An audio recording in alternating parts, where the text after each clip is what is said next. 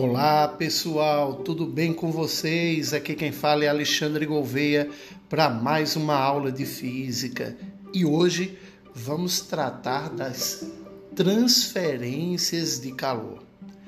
Bom, o calor ele pode ser transmitido de três formas diferentes, né? Ele pode ser transmitido através da radiação. O que seria essa radiação? Bom, quando você está de boas naquele dia maravilhoso, né, aquele dia com céu azul, você sente já essa radiação.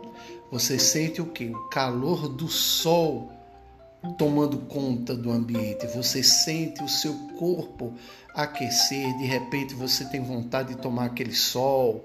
É exatamente esse tipo de calor que eu estou falando. É o calor transmitido por radiação que é aquele calor transmitido por ondas eletromagnéticas, não é transmitido fisicamente.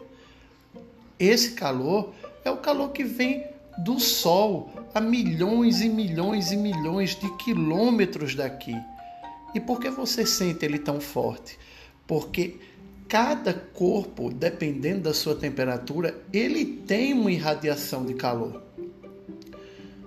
Então, o que, é que vai acontecer? Pela nossa distância que estamos do Sol, o Sol é tão quente, tão quente, tão quente, que mesmo com toda essa distância, o calor chega a todos nós. Ok? Próximo exemplo. Vamos ter uma outra forma de transmitir calor que é a condução. Já para que exista a condução, os corpos têm que ter contato. E para que haja transmissão de calor, tem que haver uma diferença de temperatura entre eles. Então, não vai haver uma transmissão de calor se eles estiverem na mesma temperatura. Se tiver um corpo mais frio e outro mais quente, aí sim, aí vai rolar essa transmissão.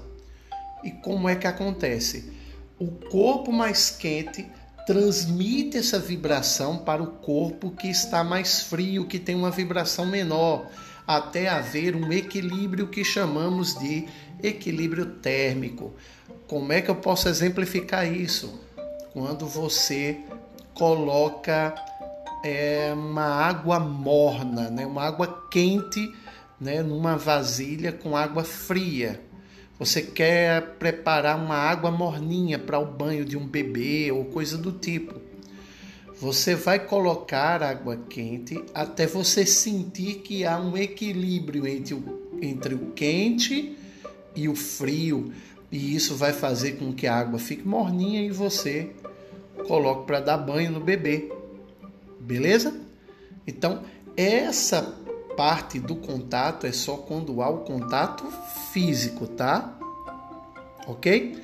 E vamos para a próxima forma de transmissão de calor, que é a última, mas não menos importante, né? Que é a convecção. A convecção ela é a transferência de calor muito comum entre os gases e os líquidos. Já aquela de contato que eu falei, ela pode se dar nos sólidos também, nos líquidos, nos sólidos, mas a convecção ela só ocorre no líquido e no gasoso, tá? Por exemplo, quando a gente coloca a água para ferver, como é que a água se comporta à medida que ela vai esquentando? A água que vai ficar mais em contato com o fogo é a parte de baixo. À medida que ela esquenta, ela vai subir. Por quê? Porque ela vai ficar menos densa. Então ela vai ficar mais leve, vai subir.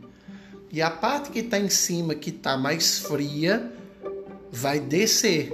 E vai haver uma troca de posições entre a água que está em cima e a água que está embaixo. Você pode reparar que quando você põe água no fogo, você percebe que com o passar do tempo que a água começa a se remexer por dentro, né? E começam a se formar algumas bolhas, né? E ela começa a entrar nesse estado, né, de ebulição.